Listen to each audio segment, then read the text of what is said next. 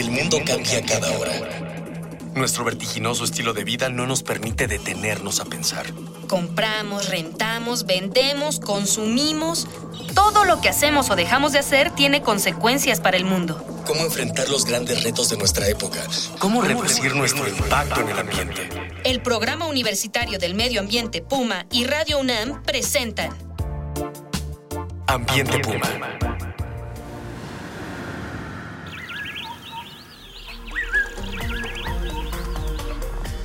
¿Qué tal? Nuevamente les saluda Luis Gutiérrez a nombre de la titular de este espacio, Mireya Imas, coordinadora del Programa Universitario de Estrategias para la Sustentabilidad de la UNAM, y le doy la bienvenida a esto que se llama Ambiente Puma, voces, ideas y acciones sustentables. El día de hoy vamos a continuar la charla acerca del sistema de calentamiento solar de la Alberca Olímpica de Ciudad Universitaria, una de las más grandes de las que se tiene registro, como comentamos la vez pasada. Comentábamos también que este proyecto implicó muchos retos, pero hoy es un ejemplo de cómo se pueden producir cambios en grandes instituciones como la nuestra y poner así nuestro granito de arena para reducir las emisiones de gases de efecto invernadero que están afectando al planeta. Y de nueva cuenta me acompaña en cabina el doctor Roberto Best Brown, quien es investigador del Instituto de Energías Renovables de la UNAM. Bienvenido de nuevo, doctor. Gracias, Luis. Como digo, es un placer estar aquí. Un placer que nos visite. Y antes de retomar la charla, vamos a escuchar las voces de las y los estudiantes de la UNAM, a quienes les preguntamos si instalarían un sistema de calentamiento solar de agua en sus hogares y también si creen que la UNAM debería aprovechar la energía del sol en otras actividades cotidianas.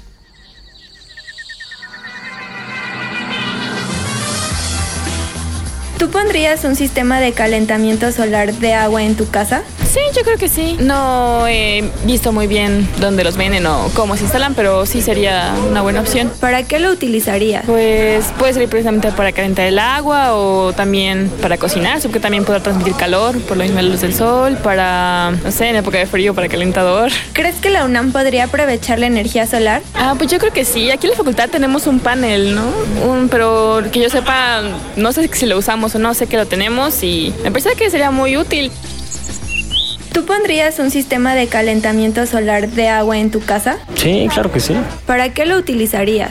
Para evitar el gasto continuo de gas, con lo que son los calentadores convencionales, lo usaríamos precisamente para lo que serían usos como calentar el agua, para ya sea, pues, si se puede, para comida y si no, simplemente para el aseo personal. ¿Crees que la UNAM podría aprovechar la energía solar? Personalmente desconozco en qué usa la UNAM este, pues, lo que sería suficiente agua caliente, pero me imagino que debe haber usos principalmente en laboratorios y pues lo que sería en las instalaciones en general sí podría haber un uso de lo que sería calentamiento de agua por energía calorífica. ¿Crees que la UNAM podría aprovechar la energía solar? Desde luego que sí, desde luego que creo que, bueno, en México falta un poco de ese tipo de tecnologías. Quizá estamos un poco atrasados, pero yo creo que se va por buen camino y, y no tengo duda que en un futuro la UNAM va a aprovecharlas muchísimo más de lo que lo hace ahora.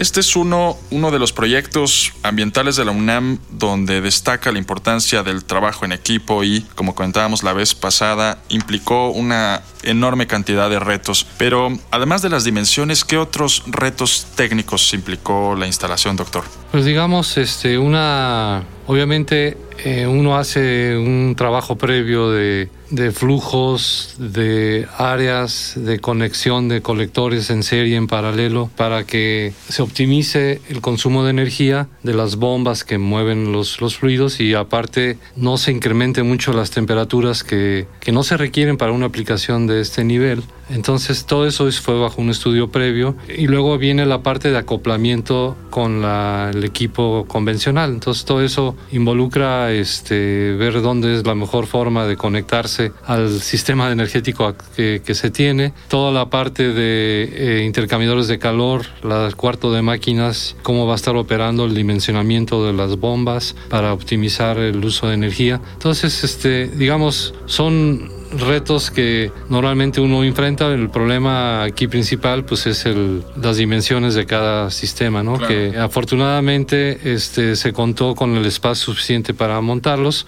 Eh, no es un problema técnico, pero pues sí había un problema de, de no poder instalar los, los sistemas en áreas que fueran muy visibles dentro del campus principal por ser ya patrimonio cultural de la humanidad, entonces no podía alterarse la, la vista, entonces eso fue, nos fue restringiendo áreas donde podíamos instalarnos. ¿no? Además de los problemas técnicos, hubo otros de, de todo tipo, la preservación de la imagen de la, de la ciudad universitaria, me imagino que es una decisión que pasa por múltiples obstáculos. ¿Qué nos puede decir? Gracias al apoyo del Puma, este, pudimos hacer reuniones e ir resolviendo muchas de, de estos este, problemas, ¿no? Problemas en el sentido de resolver dudas del funcionamiento, de qué era lo que se estaba pensando poner, que no iban a ser estructuras este, que se iban a ver eh, enormes en lugares donde no debería de serse. Eh, había que podar algunos árboles, este, toda una serie de cosas que tuvo que hacerse previo para poder este, instalar este sistema.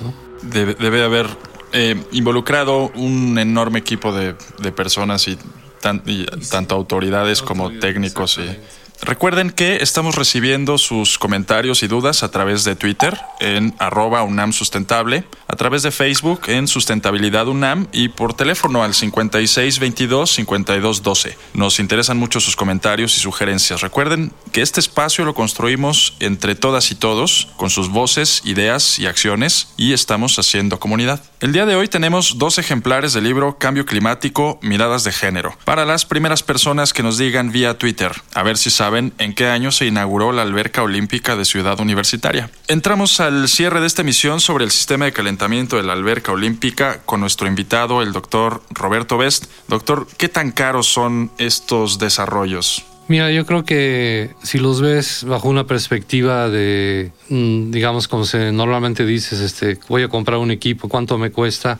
Este, te vas a enfrentar con un problema que es el costo inicial de estos sistemas, sobre todo un sistema como este. Sin embargo, eh, cuando haces el estudio de retorno a la inversión y el ahorro que vas a tener por no utilizar CO, este, perdón, gas, gas LP no lo vas a quemar, este, cuánto vas ahorrando mes por mes, este, llegas a conclusiones que pueden ser periodos de 3 a 5 años donde se paguen normalmente estos sistemas. O sea, que si uno ahorra energía, ese ahorro se puede recuperar. Exactamente. Con ese ahorro se recupera la inversión. Si hubiera ya este, penalizaciones por quema de combustibles, ¿no? Los, eh, Claro. que eso también pudiera eh, ayudar al pago de estos sistemas. Y ¿no? ser un, sí, y además ser un incentivo, además de los, de los, de los económicos, el incentivo de la responsabilidad de una institución. Exactamente. Y estos sistemas este, normalmente tienen una garantía escrita por 10 años.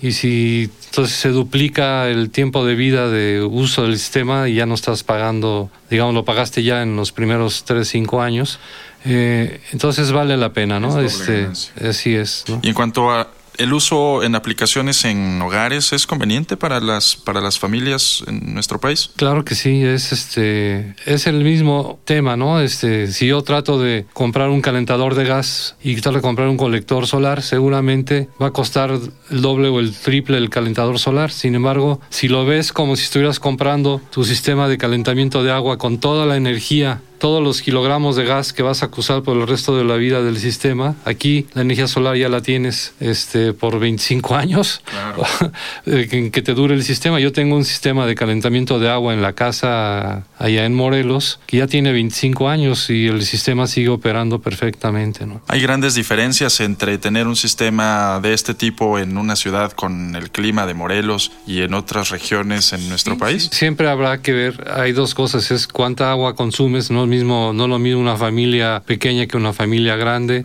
Este, si lo quieres, como se dijo en alguna de las entrevistas, para calentar, lavar platos o, o calentar vivienda, entonces todo eso se puede, hace que se incremente el área, pero aún en lugares que no son tan benévolos con el sol como Morelos, como la Ciudad de México, los sistemas funcionan perfectamente y se recupera la inversión en un tiempo adecuado. Vivimos en un país privilegiado en términos Tenemos de sol todo el año Claro.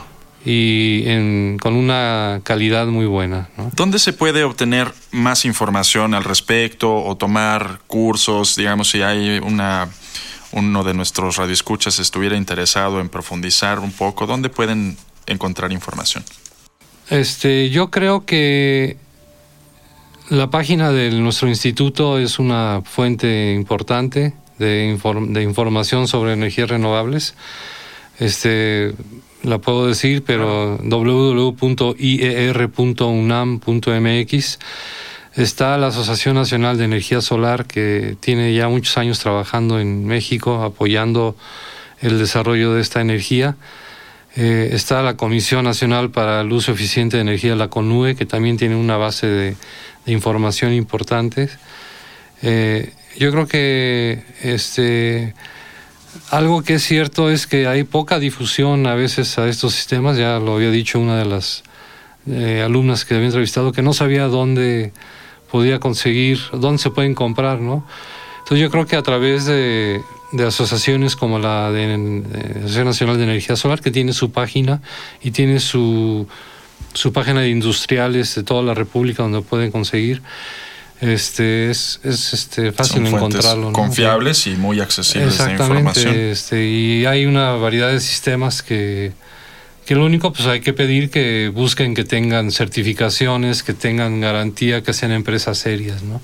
Claro, si no se puede uno llevar amargas sorpresas. sí. Em, ¿Qué sigue para la universidad? ¿Qué otros proyectos de esta magnitud o de magnitudes comparables, hacia dónde debería orientarse ahora un nuevo esfuerzo de la universidad?